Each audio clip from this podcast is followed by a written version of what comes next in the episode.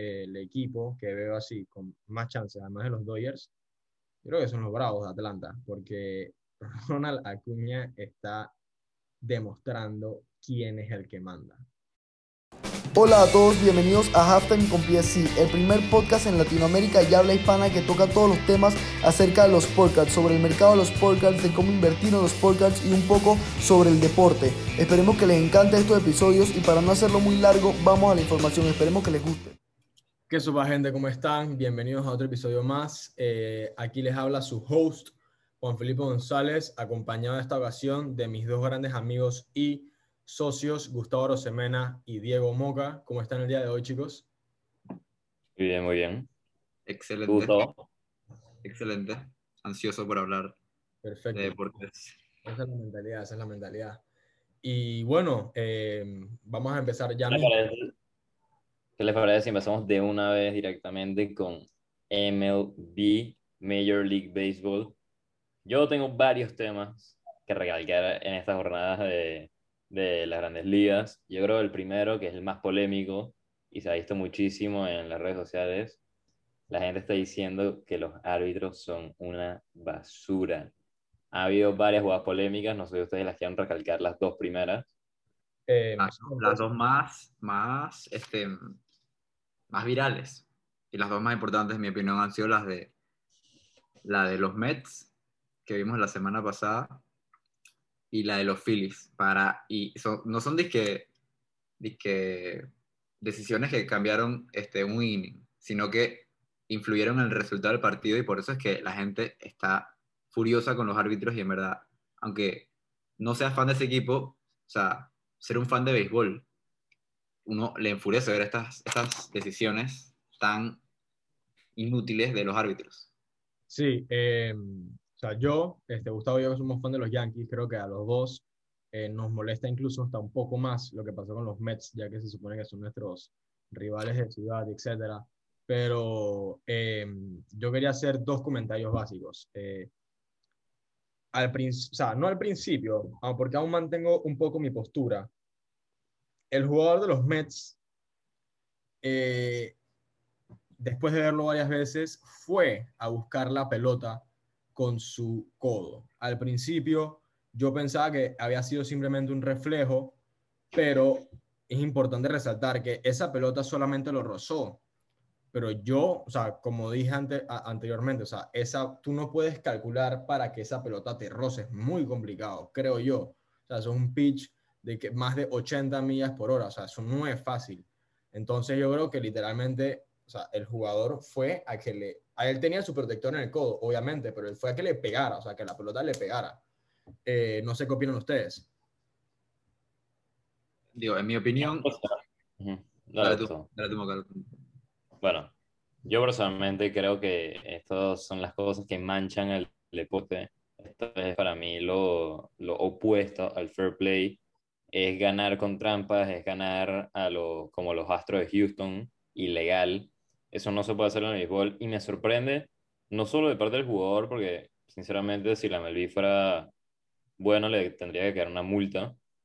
Y segundo, los Reds pudieron haberse ido a repetir la jugada y revertir el- la decisión. Y eso fue un game winner. Ahí se acabó el juego. Sí, en mi opinión, yo creo que, o sea, sí el jugador tiene culpa, pero los refs están ahí para que eso no pase justamente, para que los jugadores no hagan trampa y no se aprovechen de, de su, de su vivez. Y entonces lo que más me, me, me molestó a mí fue que los refs creo que ni siquiera revisaron la jugada o la revisaron, dije, un minuto y, y no, no, no hicieron nada. Eso fue lo que más me molestó. Sabes que yo creo, ahorita pensándolo más en frío, a mí personalmente me parece más polémica la de los Phillies y esta sí me parece polémica, pero no para los refs. Para los árbitros en ese momento yo creo que quién se hubiera dado cuenta en ese momento, en esos milímetros de segundo, que movió el codo no sé cuántos centímetros para que le pegara. Eso no se puede ver con los humanos. Estás hablando, estás hablando de la de los Mets, ¿no? Sí, sí. Ah, ok, ok, ok. Sí, es que- es- creo que escuché. Ah, no, corríjame, no me acuerdo si en la jugada después que pasó alguien reclamó, ahí mismo en el campo. Segundo Sí. después, nada, ¿verdad? Creo que lo- los... Lo, el pitcher, o sea, el pitcher fue a reclamar, eh, el pitcher de los Marlins fue a reclamar, el catcher fue a reclamar, El, el- el coach estaba reclamando para que la sigan revisando. se paró a reclamar y, y nada. Pero a diferencia de la, Que no la- que no la fueron revisados, eso sí está mal. a diferencia de los Phillies, que para mí aquí es donde le cae mucha más culpa a los refs, No, Es- toda la culpa. Toda Toda la la- culpa es de los refs. porque esta jugada fue revisada. La jugada de los Phillies fue revisada. E igual cantaron carrera. Y se acabó el partido. O sea, O sea, Bueno. no, no tienes que ser un experto para saber que si no toca la base no es carrera. O sea, Ahí- y se ve claramente en las fotos que salieron en, en las redes que no fue el carrera, jugador no El tocó jugador la base. El jugador estaba out. O sea, el jugador estaba out. Creo que en verdad fue un mal lanzamiento del... No, no, fue que no, no, no tocó la base. la- No tocó No, la base.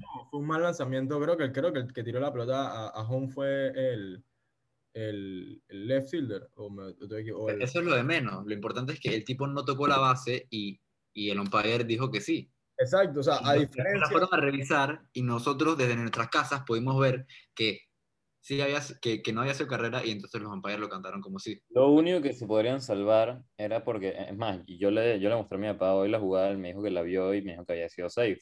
¿Por qué? Porque solo, solo se ve que es out en un ángulo de la jugada. En todos los ángulos, yo lo vi desde todos los otros ángulos y se ve que es safe, que tocó. Pero cuando lo ves desde el ángulo correcto, se ve que está out, que nunca tocó la base. Entonces a mí me sorprende con tanta tecnología que tienen los deportes hoy en día y el béisbol, cómo se les puede pasar un ángulo que decide un juego ganador. Imagínense si fuera en playoff o en World Series. Claro, em, creo que por eso es que, como mencionaba, a diferencia de la jugada de los Mets que literalmente dañan y ensucian no solamente la MLB, sino en general todos los deportes em, y la ética, eh, esta fue una jugada de total responsabilidad de los árbitros porque, o sea, obviamente el jugador de los Phillies se paró a, a, a- a- a celebrar porque para él eso fue safe, porque tú ahí no te das cuenta tampoco. Tú, Es, y es que él, él no, él no decide, él no decide si fue home o no. Él le dijeron que, que estaba safe y ya, pues obviamente te toca celebrar. Exacto, exacto. Bueno, ¿qué les parece si, si pasamos de este tema y nos vamos al otro highlight de la semana en MLB? No Hit, No Run de Joe Musgrove, el niño prodigio de San Diego. Primero, primero de, de la historia de los padres, en verdad, grande Musgrove, y eso que ni siquiera es el, el mejor pitcher de los padres, yo creo.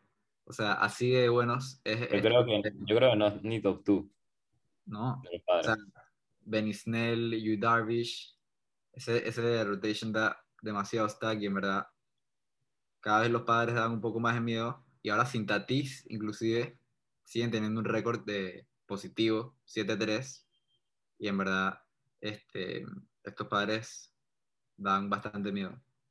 Sí, Yo creo que fue algo, fue algo así como de película. Musgrove eh, creció toda su vida en San Diego, nació en San Diego y viene a pichar, vuelve con su equipo esta temporada, el equipo de su ciudad, y pichar el primer no-hit no-run de, de la historia en ese equipo. Yo creo que es algo de, es algo muy lindo, ¿no? De ver. Algo de marcar. Sí, para poner un poco en contexto a los que nos escuchan, él empezó con, debutó con los Astros eh, y creo que su último equipo antes de los padres eran los Pirates. Eh, debutó en 2016, fue parte de los Astros en 2017 que ganaron la, eh, que, que ganaron y sí, los padres se ven fuertes y no necesariamente con Tatis liderando. Eh, no sé qué opinan ustedes. Bueno, para no desviarnos mucho, yo creo que los padres sin duda son candidatos al título, pero hay que ver cómo se desarrolla la temporada. Yo creo que es temprano todavía. Sí, ¿Y qué falta- si vamos directamente a lo último, a lo último del, de- del MLB, que es el Power Ranking? Si quieren puedo decir rápidamente el top 10 del Power Ranking, que viene siendo primero Ángel- en los Dodgers, segundo los Padres, tercero los Houston Astros, debatible.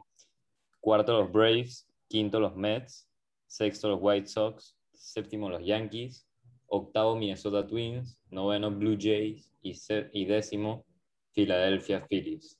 Y cerraríamos el Power Ranking de, 24 de 30 con los Pittsburgh Pirates. Yo voy a decir mi opinión rápida y no voy a opinar más. Soy fan de los Yankees y los Yankees es un equipo que me ha demostrado nada más que inconsistencia. O sea, confío y quiero mucho mi equipo. O sea, soy fan desde que tengo memoria.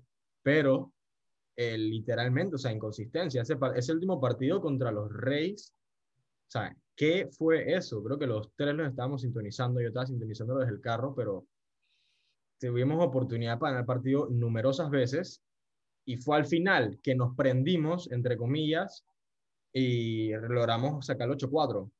Eh, y además de eso, yo creo que ahorita mismo eh, el equipo que veo así, con más chances, además de los Dodgers, yo creo que son los Bravos de Atlanta, porque Ronald Acuña está demostrando quién es el que manda. Me gusta, me gusta ese take. Y mm, en el top 10, una cosa que me llamó la atención es, yo sé que los Yankees no comenzaron con el pie derecho esta temporada, tampoco es que hemos perdido todos, hemos comenzado 4-5, pero yo veo que los Mets están arriba de los Yankees, rankeados de 5, con un win regalado y tampoco con el mejor comienzo. Ellos también han sido un equipo bastante inconsistente a la hora de batear y no, no veo por qué están rankeados em, encima de los Yankees. Así que tienen un buen equipo con Lindor, DeGrom, Conforto y quien tú quieras, pero en verdad ponerlos arriba de los Yankees no, no estoy de acuerdo con este take. Yo también iba a decir lo mismo. Yo creo que los Mets podrían meterse en el top 10, pero no tan alto. Y por último, para cerrar MLB, para no alargarnos tanto, yo solo tengo una pregunta. Acuña, Ronald Acuña Jr. es el mejor jugador de la liga. Tatis no está sobrevalorado, pero No mismo. Tatis se puede mantener a ese hype que le están dando. O Acuña, que es el que está dando los resultados, es el mejor jugador de la liga. ¿Qué opinan? Rapidito, Acuña ahorita mismo es mejor que Tatis. Tatis no lo ha demostrado por una temporada completa y creo que no lo, va- no lo, no lo hará. Ya comenzó, no han pasado ni 10 juegos y ya tuvo una lesión. Ojalá que se recupere. Yo nunca le deseo el mal a nadie, pero 100% Ronald Acuña es mejor que Tatis. Excelente, excelente. Entonces, ya cerramos MLB, yo creo que hablamos lo más destacable. ¿Y qué tal si, Gustavo, nos hablas la parte de NBA? Bueno, este, la semana pasada, eh, ESPN, famosísimo, sacó un ranking de los jugadores con los 25 mejores jugadores con menos de 25 años. Esta lista fue bastante polémica, ya que tenía eh, los Power Rankings a unos jugadores que nadie se esperaba que tuvieran tan altos o tan bajos A unos niños, a niños. unos niños en una posición en verdad que yo me quedé un poco calvo. Y entonces, eh, eh, yo voy a decir los tres que más me llamaron la atención. Este, no sé si alguien quiere darle antes que yo. Dale tú, dale tú, Gus.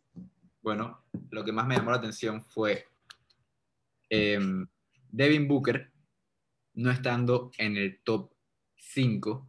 Me llamó bastante la atención ver a jugadores como de Aaron Fox adelante de él, jugadores como Lamelo Ball adelante de Devin Booker. Eso me llamó bastante la atención y no, o sea, yo no puedo estar de, en- de acuerdo con, con esta lista.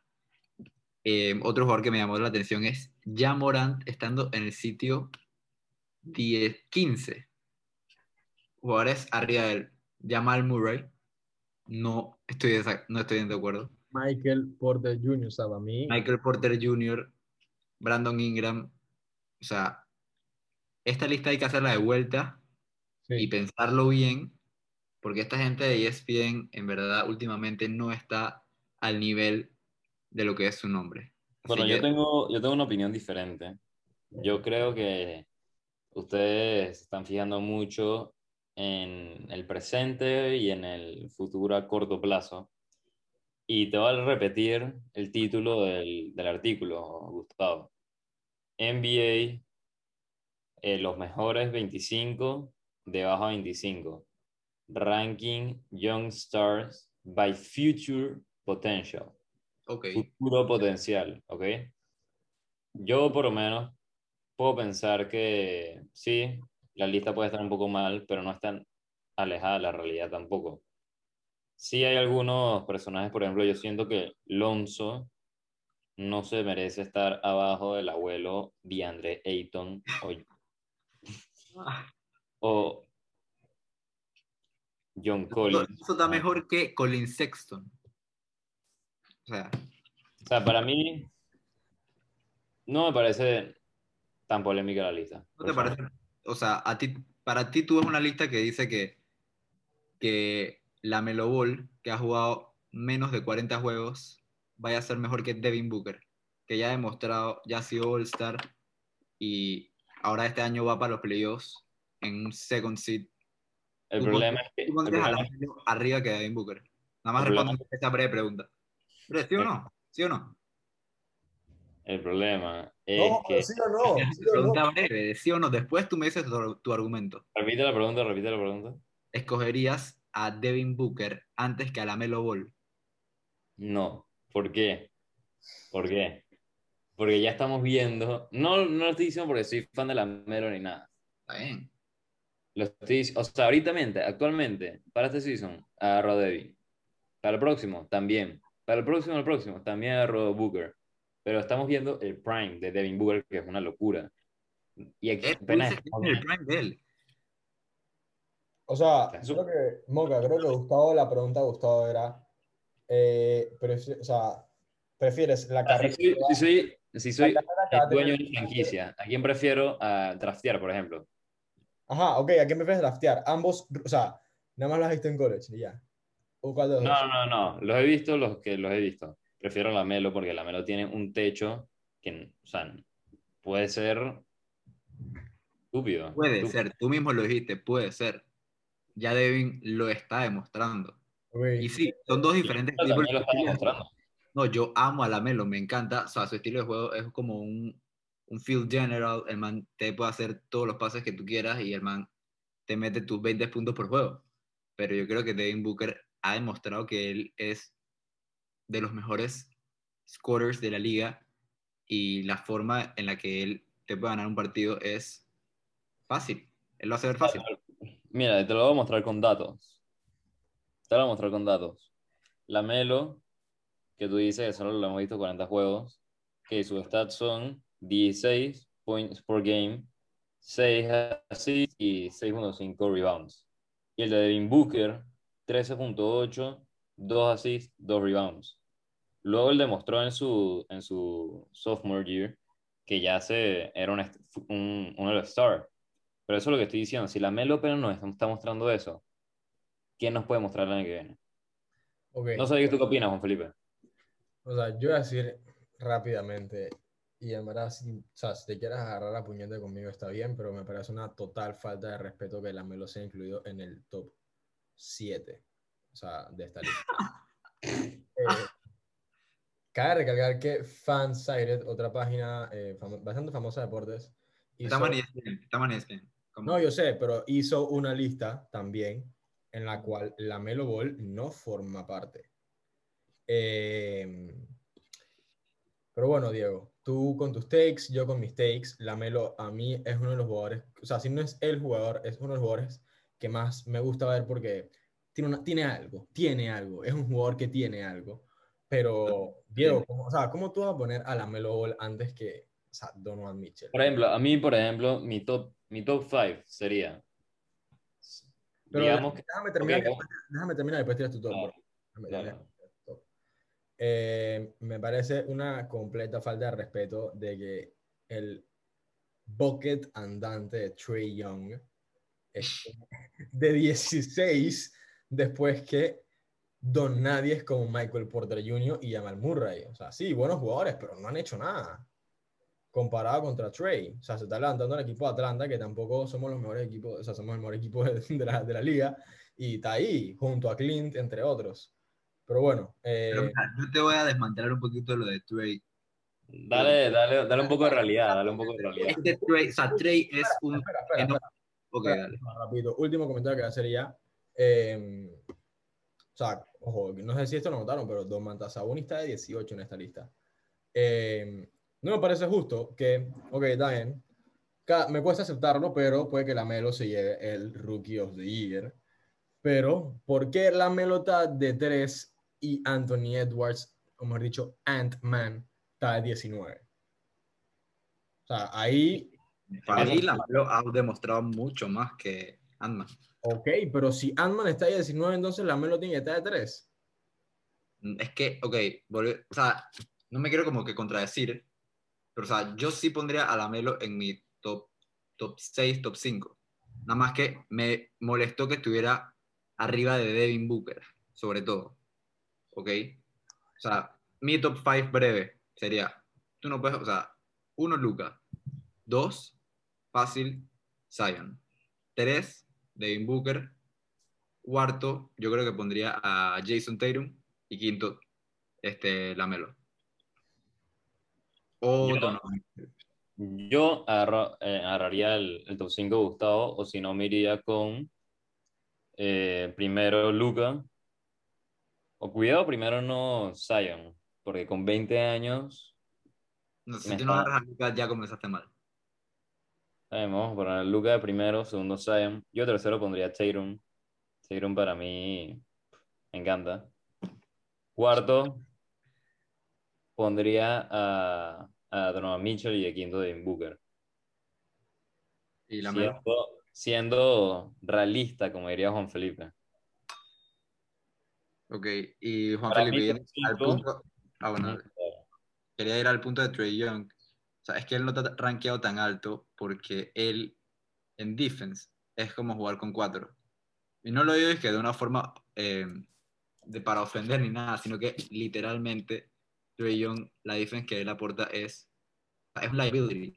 O sea, tenerlo él en defense es como que un jugador menos y en verdad eso baja bastante su, su nivel, su, no su nivel, sino su, Su currículum. su value, su valor. Ya pues. Eh, no sé si saben quién es Kevin Pelton, que es un, eh, es un writer de ESPN. Eh, él hizo también un top. O sea, él- o sea, como que todos hicieron un top y que se hizo un summary. Miren el de él. Él tenía a, o sea, su, eh, uno de los jugadores que él metió en su top fue OG, An- o sea, OG bien, y gran jugador.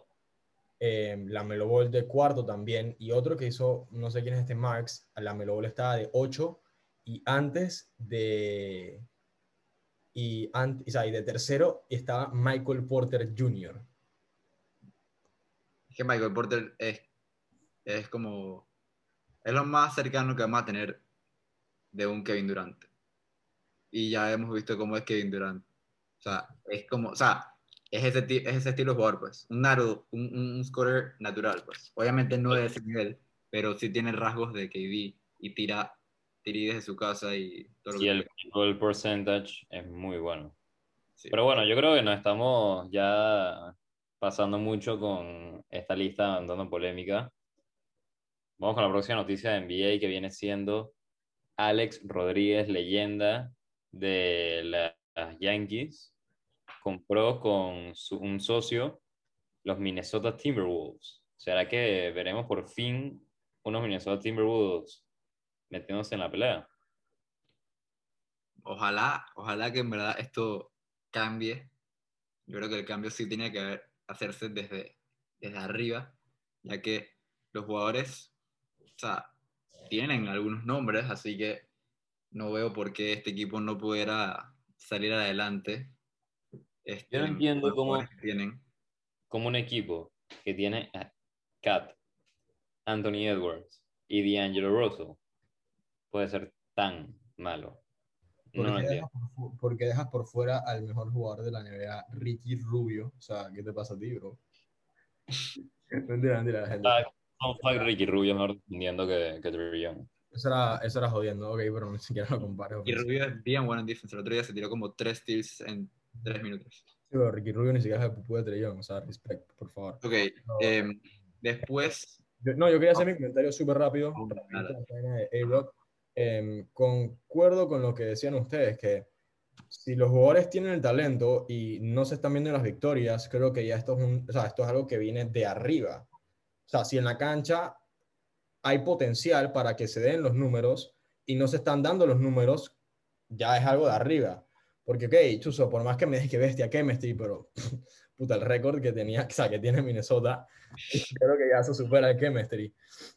Eh, Sí. Pero bueno, sí, para tampoco quedarnos atorados, Gustavo, si quieres dejar el otro tema. em, brevemente, voy a hablar de un tema que me molesta bastante, que es el hate innecesario que recibe el Russell Westbrook. Hace la semana pasada, este, él se tiró un juego como de 35 puntos, 21 asistencias y 14 rebotes. O sea, una noche que, que literalmente nadie en la NBA ahorita mismo se puede tirar una clase de juego así. Y lo, y lo que viene a hacer so- social media es de una a taretearlo, a decirle que no tiene championships, que eh, puros, este, dije que stat padding, o sea, puro Empty hate innecesario en vez de apreciar greatness, literalmente. O sea, Russell Westbrook es un, es un point guard top 10 de, todo lo- de toda la historia. Y me parece absurdo no apreciar el talento de este jugador y criticarlo solamente porque no tiene un ring. O sea, hay miles de jugadores que no tienen ring y no van a conseguir ring y nadie le está hate- hateando como, como hatean a Westbrook. El caso de Damian Lillard, el caso de, de Chris Paul, Carmelo Anthony. Todos estos jugadores, ni uno de estos jugadores tiene, tiene un, un ring y a ni uno de estos le llega el, ni la mínima de hate que le llega a, Russell Westbrook. Y esto me, enfurece bastante ya que o sea, Westbrook es de mis jugadores favoritos y odio verlo, ver, ver, ver críticas sobre él. Pues. ¿Ustedes qué opinan? Em, o sea, creo que no hay como decir que, ah, o sea, tú- es que tú no puedes, o sea, yo creo que literalmente la gente odia a Russell Westbrook por simple hate. O sea, porque tampoco puedes decir que no, que es un jugador eh, que, que no apoya a la comunidad, por ejemplo, a la comunidad negra en Estados Unidos, o es un jugador que ha estado metido en vergueros como quien, Dishon Watson, etcétera. O sea, es literalmente un jugador que es odiado. O sea, y hay jugadores que son así, es un jugador odiado que a diferencia de Dame, em, o sea, Dame es un, es un jugador que se le da mucho respect, dicen que es un jugador que juega callado, etcétera, em, y que hace el trabajo, pero ahorita mismo, eh, Gustavo, corrígeme si me equivoco, pero Russell tiene mejores números que Dame actualmente esta temporada. Creo que Eh, tiene más points, pero menos así. Depende, depende de cómo lo veas. Russell Westbrook está averaging un, triple, un triple double con 20 puntos, 21 puntos. Pero, o sea, Dame sí está llevando Ah, al creo, que, creo, que Dame, creo que Dame tiene más points, pero Russell tiene más assists. Pero, Sí, pero lo que pasa es que yo creo que es lo que le critican tanto. De, en Dame está poniendo su equipo en playoff y Russell está hundido en la tabla con los Wizards. Para sí. mí el, el hate es, es inexplicable. Eh, no entiendo. Es- me, me recuerda a, a la gente que, que- que critica a Cristiano o Messi en vez de admirarlos y disfrutar su juego. Pero bueno, de todos es hay que- esos es que- Es que lo que pasa con Cristiano y con Messi tampoco, o sea, no para desviarnos, sino que, o sea, creo que la gente, o sea, la gente no le tira tampoco así. O sea, yo, no, yo creo que Me- Cristiano es mejor que Messi porque soy fanboy de Cristiano y lo acepto. O sea, Cristiano eh, lo, lo me, gusta y me gusta mucho más que Messi por cosas fuera del fútbol y todo, pero, eh, o sea, tampoco voy por ahí tirándole hate a Messi. Y yo creo que a Russell Westbrook se le tira hate. A ningún jugador le cae el tipo de hate que le cae a Westbrook. y Miren, es lo que más me molesta. lo, lo voy a decir, yo el otro día busqué porque la gente odia tanto a Russell y, y esto fue lo que, lo, que, lo que leí. La gente no odia a Russell Westbrook, pero la, eh, Russell Westbrook es el típico Allen Iverson, Steven Francis, eh, tipo de jugador que van a poner buenísimas stats y van a lucir espectacular haciéndolo, pero y van a dominar la bola y el equipo, pero nunca ganan un título. Bueno, Yo creo que es inexplicable el hate y creo que lo hatean solo para porque le tocó. no es que la gente en social media. La gente, o sea, como, no sé, la gente en social media quiere, quiere estar brava. Y entonces, al jugador que targetearon es a Westbrook. Y los puntos que hacen, en verdad, ninguno me parece, o sea, obviamente algunos sí que otros sí es válido, pero digo, Sí, también esos mismos casos se lo puedes aplicar a cualquier otro jugador que no ha ganado ni un championship y, y nadie le dice nada. ¿Qué les parece si pero nos movemos directamente a lo que viene siendo algo que no hemos hablado mucho en los últimos episodios, pero es el fútbol? eh, yo voy a tomar aquí las riendas, Diego. Eh, sí, vamos a hablar un poco de fútbol. eh, mi deporte favorito. Deporte creo que más bonito del mundo. Eh, y bueno, este, para no andar mucha, mucha porquería. El clásico, ¿qué opinan? ¿Robo o no robo? Gustavo, yo sé que tú eras, eras en pasado fan del Barcelona. Creo que actualmente tú no eres fan de ningún equipo, pero No, no, no. sé que lo viste, creo que lo viste, no sé en verdad. Lo No, lo no, lo, Pero- no, lo vio aparte, aparte. Partes y partes. Es ¿Robo que- o no robo? Brevemente explico mi situación.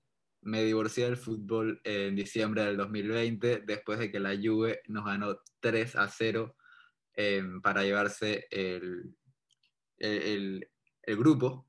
Nosotros nos lo íbamos a llevar fácil, pero nada más no podíamos perder por más de dos goles y perdimos por tres. Y desde ese momento ya fue la gota que colmó el vaso. Después del 8 a 2 del Bayern también casi me tiro al balcón. Y, o sea, fue la gota que colmó el vaso y yo dije que necesitaba un break porque cada vez que veía noticias de fútbol me iba a dar algo. Y entonces no he visto fútbol desde, desde ese entonces. Y ayer, en verdad, ayer no, el, el sábado, este, sí, este, fui a, a, a un restaurante a verlo y en verdad como que las vibras de ese clásico como que me dieron como que emoción y en verdad puede que vuelva pronto a, a ser fanático de vuelta del fútbol, porque en verdad, o sea, es el deporte que yo crecí viendo y es el deporte que, que he visto Claro, que no, que- que ta- también practicabas, porque creo que tú jugabas a un nivel competitivo también. Sí, Pero bueno, eh, Tampoco para, para que nos quedemos estancados en tu historia de vida. Eh, Respóndeme, ¿robo o no robo? em, ¿Sí o no? ¿Robo? O sea, nada más di, sí, o sea, ¿sí o no? sí, Ok, Sí. Moca, Moca, ¿robo o no robo? Absolutamente no. No robo, gracias Diego. Yo soy fan del Madrid y No, no, ya, ya. Yo aquí, en el tema del clásico, yo voy a tomar las riendas porque yo soy neutral, soy el único. Yo soy fan de la Juve, no soy fan ni del Madrid como Juan Felipe, Ok. ni del Barça como Gustavo. Ok, Diego, pero, o sea, la, la verdad es una. no, la verdad, la verdad es no hubo ningún objetiva. tipo de robo. La, la verdad no existe aquí. La No, verdad cállate, es lo que tú cállate. quieras asumir. Para mí mi verdad es que fue robo y, Cállate. y los Cállate. árbitros siempre están al favor del Madrid y eso de nada me Ay, wow, wow, wow, wow. No voy a decirte nada. Mira, el único robo, entre comillas, que se pudo haber visto en ese partido fue que dieron cinco minutos de reposición en vez de siete. No, eso fue un robazo. Eso sí No, fue un no, no, no, robazo. no, por favor, tampoco robazo, tampoco robazo. Pero obviamente tenían que venir los fanboys diehards del Barcelona que dan asco a empezar Los a del Madrid, los del Madrid son cutes. yo soy una buena persona. No, por favor. Bueno, dale. Bueno, como, como dije, voy a ser el neutral aquí. Eh, eso de cuatro minutos para mí creo que fue de las cosas más estúpidas que he escuchado en un partido de fútbol. Se debieron haber dado mínimo seis minutos. Y del resto yo creo que fue un gran arbitraje. Le sacaron por fin una roja a Casemiro después de no sé cuántos partidos al límite. No, El penalti, el penalti supuesto no fue para nada. Fue un mini agarrón, pero no como para pitar penalti. Pero Y- si se lo hubieran hecho el Madrid, eso obviamente lo cantan. Te Bro, cállate, cállate, cállate. Le, le, le soplas la pierna y ya. Yo Ay, creo que no lo hubieran cantado, pero yo creo que lo hubieran, lo hubieran revisado y Juan Felipe ahorita mismo te vería diciendo que fue un robazo. No. Silencio, por favor. Silencio. Bueno, este, ¿qué más quieren hablar? Y bueno, está bien. Este, vamos a hablar un poco sobre la Champions para cerrar. No sé qué opinan Gustavo y Diego. ¿Les parece bien?